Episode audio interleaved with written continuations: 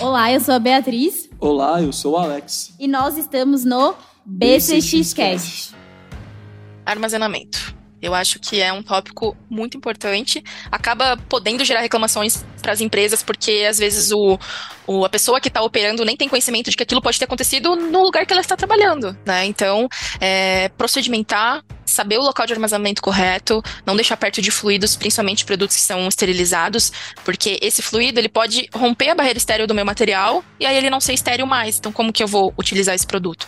Então, é, é você ter essa garantia, sempre utilizar etiquetas de rastreio que vem no produto também, então colocar no prontuário do paciente para que caso aconteça alguma coisa, ele consiga identificar. Então, parte de rastreabilidade documental é primordial aí. Estudo recente publicado na revista Journal of the American Dental Association em 2022 ficou claro que a qualidade dos produtos odontológicos desempenha um papel crucial na satisfação dos pacientes. Essa conexão direta entre qualidade e satisfação não pode ser subestimada a qualidade não é apenas um elemento importante, mas sim fundamental para a saúde e o bem-estar dos pacientes. Agora, quando falamos de odontologia, essa importância se amplifica, pois estamos lidando com a saúde bucal, um pilar essencial para a saúde geral. Produtos odontológicos de alta qualidade não apenas reduzem os riscos de complicações, mas também aprimoram os resultados do tratamento. É isso mesmo, Alex. E hoje estamos com uma convidada super especial, que é a Gabriele Milani. Ela possui uma experiência sólida na área de garantia e controle de qualidade em indústrias de produtos para a saúde e alimentos. Atualmente, ela trabalha em uma empresa renomada na odontologia, onde ela desenvolve diariamente habilidades de gerenciamento de processos, auditorias internas, treinamentos e sistema de gestão. E a Gabi, ela possui formação em engenharia química e um MBA em gestão de qualidade. Seja muito bem-vinda ao BCXcast, Gabriele Milani. Oi, oi, pessoal. Prazer é meu. Agradeço muito a oportunidade de estar vindo compartilhar com o pessoal um pouquinho da vivência da indústria odontológica e espero poder agregar bastante. Legal, Gabi. Muito bom ter você aqui hoje com a gente. Uma pessoa com um conhecimento tão importante e diferente dos dentistas que a gente conversou, outros profissionais de outras áreas, né? Eu acredito que você foi um dos currículos que os dentistas mais vão uh, ver, assim, distante deles. Porque a gente falou já com o pessoal da logística, a gente já falou com o marketing, marketing, a gente já falou com dentistas que foram para a parte mais dos negócios, mas acredito que você é a que mais se diferencia. Uma pergunta mais direta, assim, que é do seu dia a dia, como é que funciona quando você está pensando na qualidade desses produtos, especialmente aí os biomateriais, né? Como é que funciona esse cuidado para colocar ele na prateleira? Quais são os níveis que você tem que alcançar, né, nesses biomateriais para colocar ele na, na prateleira para ser usado pelo paciente? Legal, ótima pergunta. A gente poderia conversar muitas horas sobre isso, né? Né? Um dos principais passos que a gente tem seguir as normas, né, que são publicadas e aprovadas pelo Ministério da Saúde. É, então, por exemplo, a norma que rege na indústria de dispositivos médicos que a odontologia é, acaba se enquadrando é a RDC 665. Ela teve uma revisão no ano passado, então é 665 de 2022, que ela fala sobre boas práticas de fabricação para toda essa indústria. Então, não somente de fabricação, como de armazenamento, para clínicas também, distribuidores ou armazéns externos que as empresas possivelmente possam possam ter. Então, ela que vai trazer as nossas diretrizes para a gente seguir dentro da indústria. Então, ela fala em vários assuntos diferentes, tá? Ela tem bastante item aí que carrega bastante aí do nosso internacional. Ela também casa bastante com outros tipos de indústrias, como por exemplo cosmético, medicamentos. Então, ela tem bastante item muito semelhante para que a gente tenha o, um certo tipo de padronização por essas indústrias aí reguladas pela Anvisa, tá? Então, dentro dessas diretrizes que a gente tem, a gente tem uma série de cuidados, desde registro de documentação, um lema muito forte que a gente tem na parte da qualidade é que se não foi registrado, não foi feito. Então é a nossa filosofia. Então tudo precisa ser registrado, com rastreabilidade, com data, quem foi que fez. Então todo esse cuidado com documentação. Além do envolvimento da alta direção da empresa também é muito importante, porque é, principalmente a qualidade, ela está envolvida em todos os setores da empresa, mas a alta direção precisa estar envolvida diretamente com a qualidade, né, com uma garantia da qualidade. Então dentro dessa, dessa RDC aí, a gente tem desde itens com cuidados com calibração, manutenção de equipamentos que precisam ter esse cuidado, ter esse olhar anualmente. A gente tem gerenciamento de risco, a gente tem validação, que dá pra gente falar um pouquinho mais pra frente.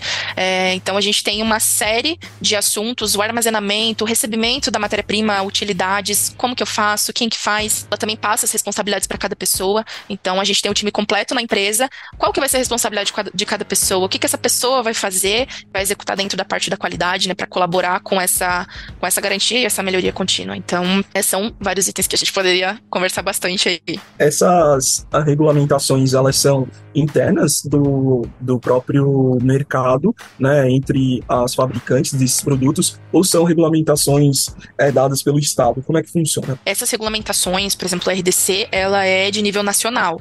Então, a gente, uma empresa que esteja sediada lá em Pernambuco, é, Manaus, seja onde for, ela precisa estar tá seguindo essas diretrizes, tá?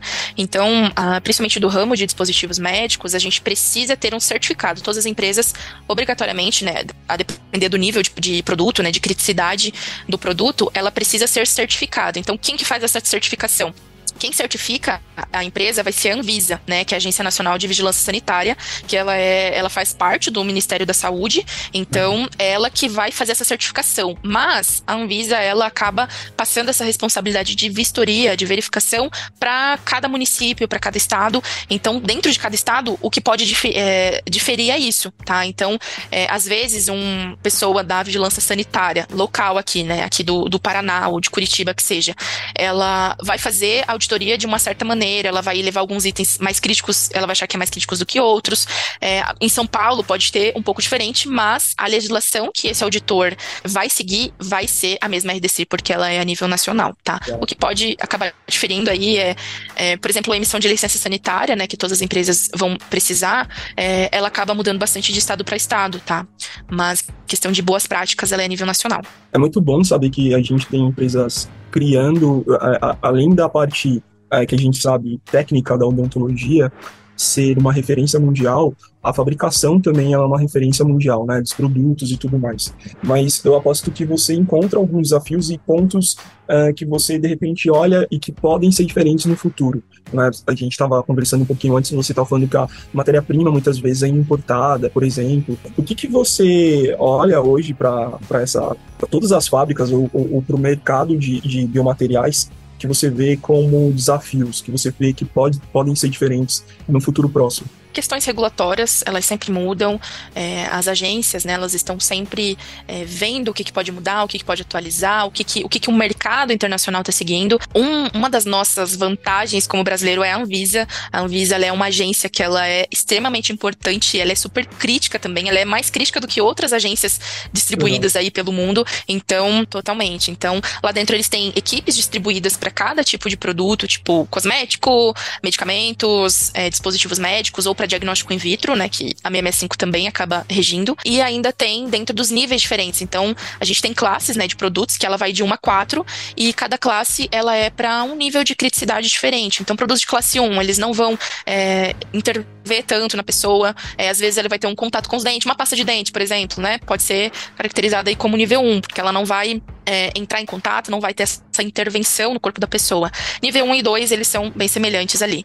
É, 3 e 4 já são níveis mais críticos, então são níveis que eles vão influenciar mais diretamente, vão ter uma intervenção cirúrgica, é, a pessoa vai precisar de um tempo para se recuperar ali, é, tem mais cuidados, né, o pós-cirúrgico. Então, dentro da Anvisa, tem as equipes é, próprias para cada categoria. Então, isso é muito legal, porque a gente sabe que uma pessoa de categoria 1 não vai estar tá avaliando categoria 4. Então, ela não vai deixar produtos que não estão é, totalmente nos padrões, acaba passando.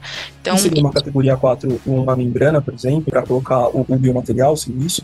Exatamente, uma membrana de colágeno sintética, é, enxerto ósseo, né? Exato. Então, enxerto ósseo também, ele acaba se enquadrando e, e, por aí vai. Mas a questão dos desafios que a gente enfrenta, além da parte regulatória, porque ela pode se atualizar a todo momento, e aí a gente tem que tentar buscar conhecimento, aí treina equipe, né? É, essa parte da mão de obra qualificada, eu acredito que ela é está sendo um desafio em todas as indústrias, né? Então isso acaba influenciando bastante, né? Pessoas que estejam capacitadas e aptas para manipular e produzir esse tipo de produto também. Então esse é um desafio que a gente trabalha constantemente, treina equipe, mudou a legislação, treina equipe de novo, mesmo que tenha mudado um, um inciso ali dentro, um artigo dentro da RDC, já tem que passar todo esse treinamento. Então, eu acredito que seja mais isso, né? E constantemente atualizar os produtos com mais tecnologia. Cada dia que passa a gente tem equipamentos mais tecnológicos, então a gente caminhando junto com isso, né, com essa agilidade e também a questão do meio ambiente, que as pessoas é, ainda bem estão se interessando mais. Então tem empresas conscientes, né, ter essa consciência sustentável também é, é bem importante e é uma área que a gente está entendendo ainda, né, como o mundo. Então a gente está compreendendo, então acaba sendo um desafio também, sabe?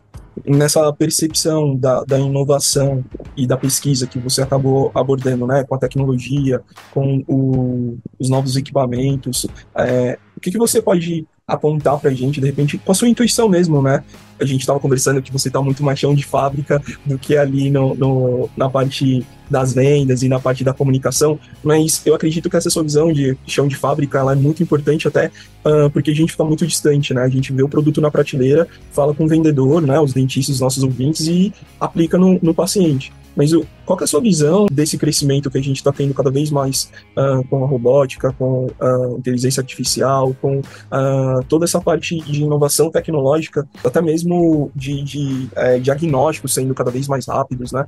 O que, que você vê isso interferindo é, no seu dia a dia, na, na criação de produtos? A interferência ela é Totalmente. Então, quando eu tenho um, um, equipamento novo, né? Um equipamento, ou ele é só dimensionado diferente. Eu tenho equipamento de bancada, eu vou fazer ele um equipamento muito maior, né? A gente precisa aumentar o volume. Então, um desafio que a gente tem é toda a compreensão desse equipamento, o que, que ele vai trazer, como que ele vai se portar ali dentro.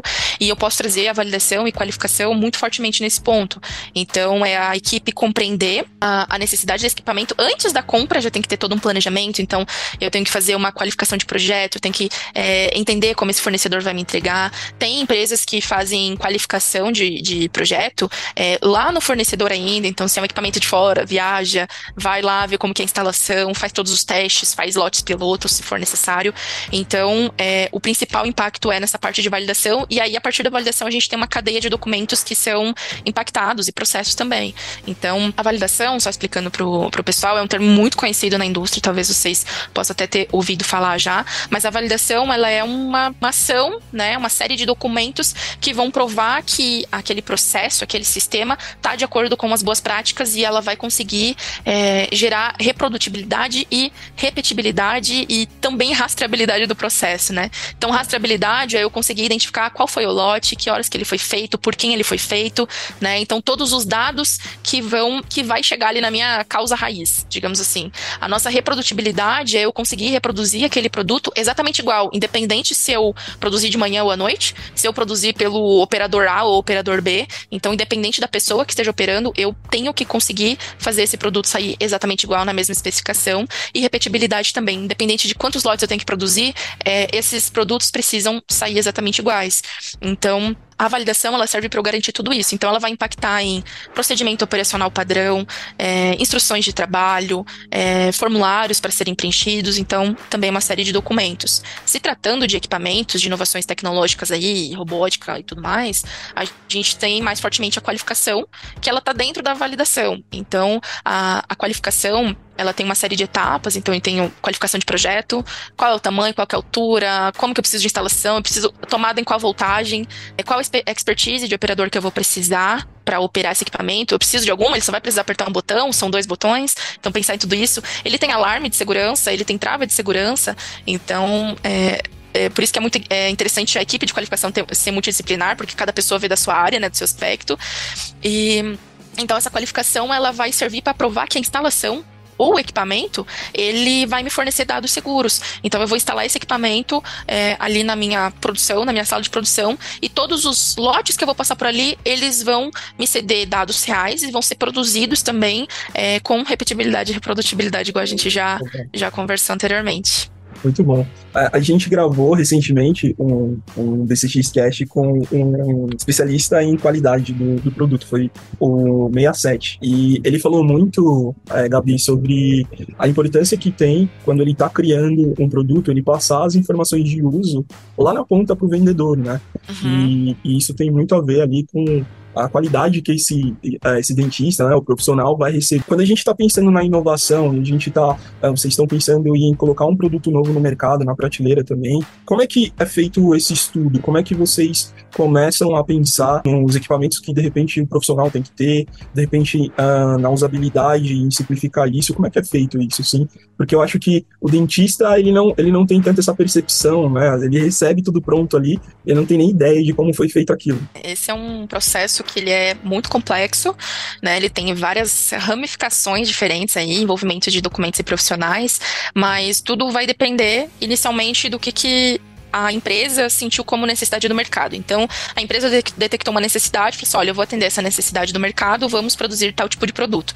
Então, tem envolvimento de toda a parte de pesquisa e desenvolvimento, né? Então, essa equipe vai é, fazer todos os processos, pensar em qual matéria-prima que eu vou juntar para fazer isso, que eu vou unificar, é, qual tipo de operação eu precisar. É uma mistura, é uma agitação, é um, uma secagem, um processo de liofilização, o que, que eu vou precisar para isso. É, então, vamos supor que o pessoal de pesquisa e desenvolvimento tenha finalizado esse produto e falou, ó, a gente chegou aqui numa especificação boa, correta, que vai, que vai agradar e que é isso que a gente identificou do mercado, tá? Vamos falar da parte é, documental e regulatória. Quando a gente tem esse produto, a gente tem que fazer toda uma análise regulatória. O que é essa análise regulatória? Ela é avaliar quais legislações o meu produto vai se encaixar. Então, precisa ser feito por profissionais de ponta é, que tenham bastante conhecimento, principalmente em qual local que eu vou querer vender esse produto. Esse produto vai ser vendido só no Brasil, ele vai ser vendido mundialmente, vai ser só na Europa, vai ser só nos Estados Unidos, como que vai funcionar? Então, a parte regulatória, ela serve exatamente para isso, é, pegar essa demanda que a gente recebeu, vamos supor que seja do setor comercial, né, identificou essa necessidade. A gente teve o pessoal de pesquisa trabalhando no desenvolvimento do produto propriamente dito, e agora o que, que a gente vai precisar para a gente registrar e, e provar para a Agência Nacional de Vigilância Sanitária que o nosso produto é seguro e ele também é eficaz, tá? A Anvisa, ela não preza só por um produto seguro, ela também, se você está falando que ele vai ser utilizado em uma área, ela quer que você comprove que aquilo é eficaz, né? Então, para justificar esse, essa entrada desse produto no mercado, então, a gente tem toda a parte de, de rastreio regulatório, né? Então, qual que vai ser as legislações aplicadas ao produto, ao processo, as embalagens, a rotulagem? Esse produto vai ser estéreo? Quais são as legislações? Qual que é o processo? Valida a esterilização? É, ah, não precisa de esterilização. Então, a gente continua. Utilidades, o que, que é, quais são as legislações aplicadas? É, quais vão ser os avisos de segurança, né? Então, é nesse momento que a instrução de uso, muita gente conhece por bula, né? Mas é a instrução de uso, é, o que, que ela vai precisar falar para a pessoa, né, o, o cliente final, digamos assim.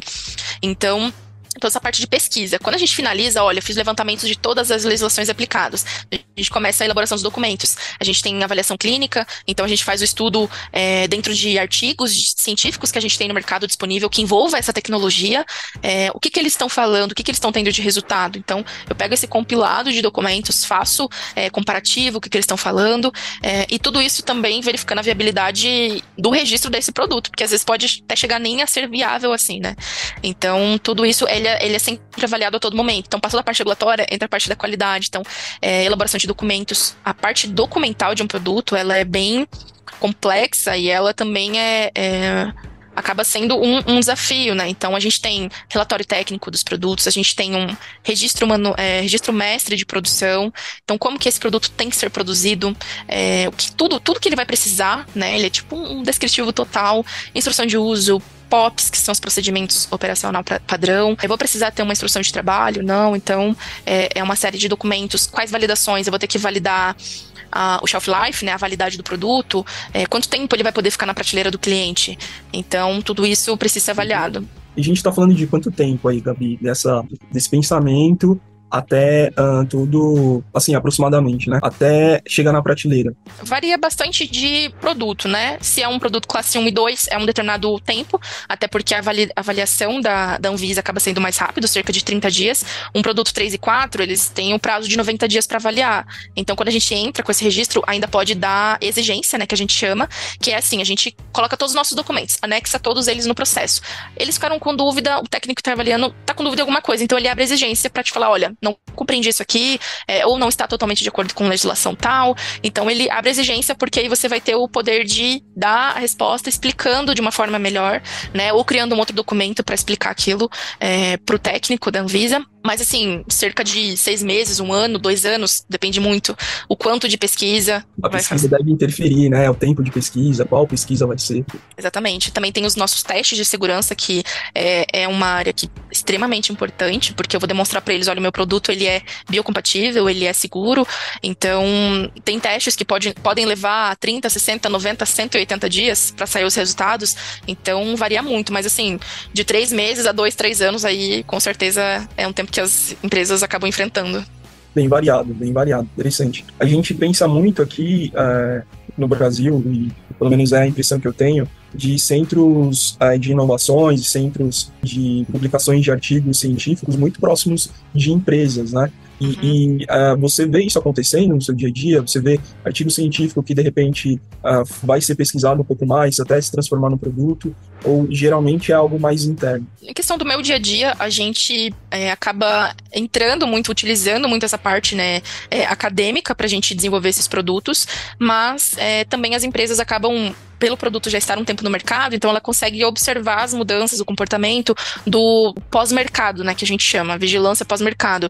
Então, ela acaba vendo, olha, meu produto tá, ele é muito legal nisso aqui, a gente não sabia antes, então faz estudos, então é, essa é uma área que eu acho muito legal das, das empresas, né, às vezes fazerem essas parcerias com essas instituições para eles pesquisarem, né, ter, é, não ser um estudo enviesado, né, é, então ter esse estudo, tipo, olha, o produto foi vendido como bom, mas na verdade ele é muito bom, ele é excelente, ele teve, né, uma, um período de absorção muito maior do que a gente imaginava, então esses estudos é muito legal para a gente mantendo o produto atualizado, né, dentro do que ele pode pode oferecer.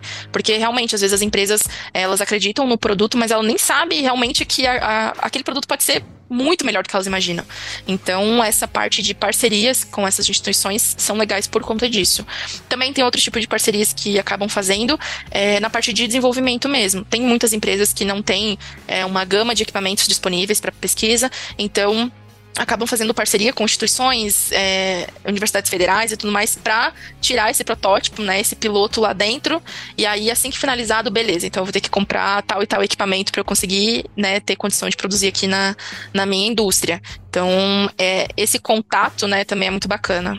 E imagino também nessa fase. Uh de produção de, de teste, né, que você estava falando, de repente procurar um professor, alguém uh, de renome dentro da academia, de uma instituição, para conseguir apresentar para ele, né? Você já chegou a, a ver é, esse tipo de formato, a acontecer isso próximo de você? Já ouviu falar? É, eu sei que acaba acontecendo nas indústrias, tem bastante indústria que tem representantes que são bem renomados na parte acadêmica, é, mas muito contato não, não tenho, justamente por conta da, né, da distância com a parte comercial, que é a equipe que acaba tendo mais contato com essa linha de frente, digamos assim, quanto ao cliente. Mas é, é, é bem comum, assim, as empresas acabarem tendo essas pessoas com um know-how maior, né, tecnicamente falando.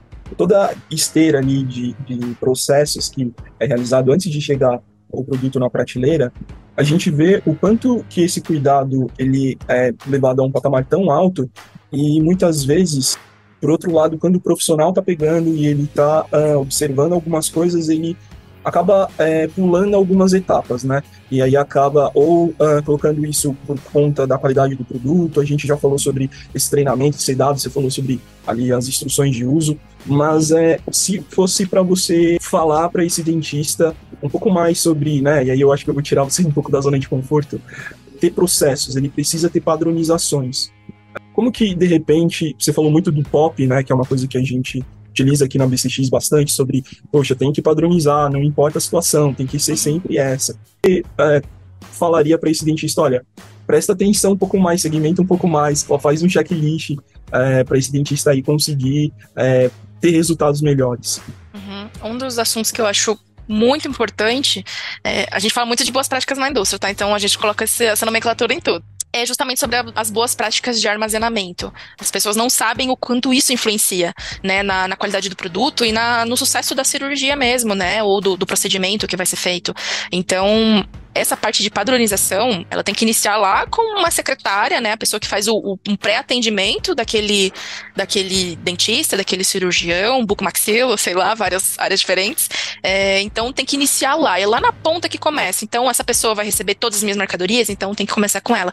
Como que ela vai receber, como que ela vai cadastrar, é, onde que vai ser armazenado, coloca identificação, coloca etiqueta, é, deixe uma área seca, longe da luz direta, sem é, ser um local é, úmido ou que tenha, possa ter contato, uma situação que precisa ser modificada, as pessoas precisam ter essa ciência, que às vezes no leito cirúrgico é levado vários tipos de, de produtos, né, utensílios, acessórios, espátula, bisturi e tudo mais, é, e esses produtos, eles acabam não sendo utilizados, então vou levar um biomaterial, eu achei que ia usar dois, mas eu acabei usando só um. Então, analisar corretamente como que tá a situação do outro. Será que ele pegou algum fluido no momento da, do meu, da minha cirurgia, né, da minha, do meu procedimento? Será que ele tá em condição de voltar pro estoque ou infelizmente vou ter que descartar? Né?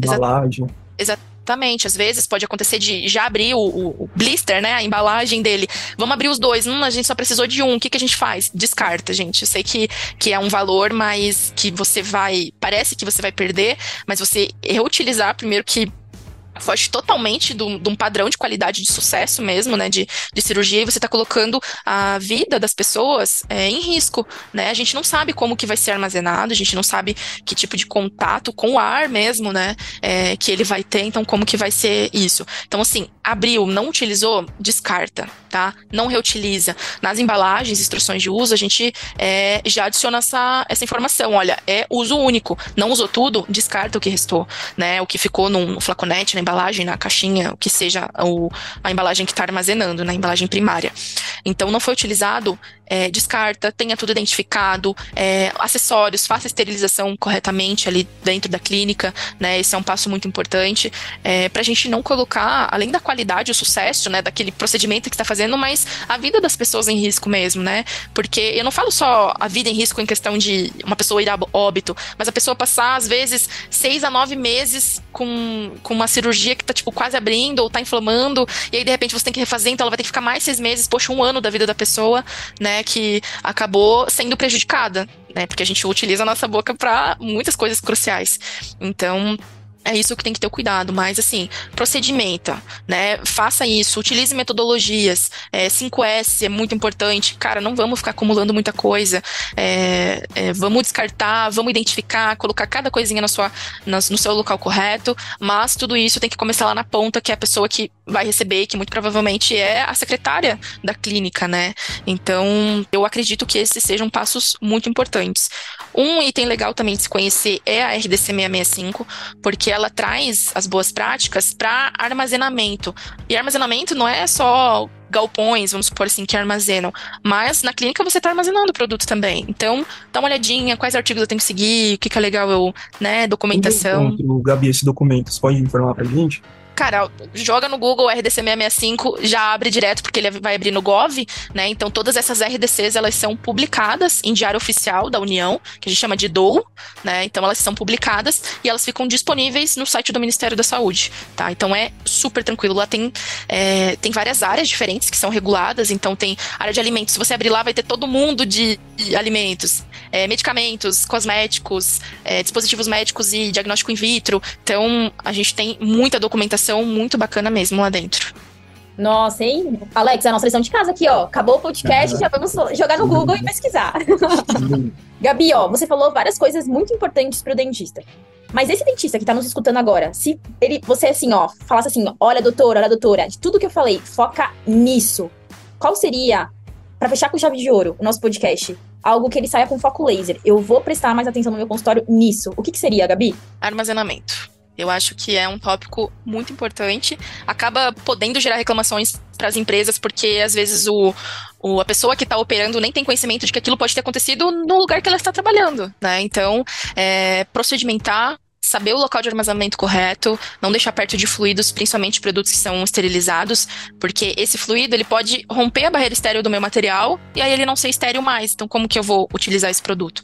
Então, é, é você ter essa garantia, sempre utilizar etiquetas de rastreio que vem no produto também, então colocar no prontuário do paciente para que caso aconteça alguma coisa, ele consiga identificar. Então, parte de rastreabilidade documental é primordial aí.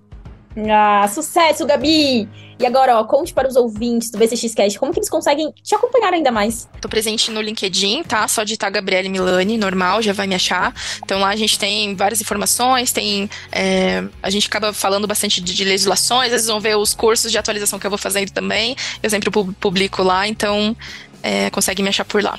Sucesso, Gabi. Olha, eu quero te agradecer pelo teu tempo e por ter participado do BCXcast e por todo esse conhecimento compartilhado aqui conosco. Ah, eu que agradeço, gente, pela oportunidade. Espero que eu tenha conseguido somar, que não tenha trazido muitos termos técnicos aí. Se eu trouxe algum termo técnico, vai, joga no Google, pesquisa que vocês vão achar super interessante. É, vejam mais sobre a indústria, né, como que acontece, porque até chegar no paciente é uma série de processos é, que as pessoas realmente, não estou falando só do dentista, mas as pessoas no geral não têm noção do quanto, é, quantas cadeias, quantos processos passa. Então, é, se tem esse tipo de interesse, é bem bacana dar uma olhada. É isso aí, é um dentista diferenciado. Totalmente.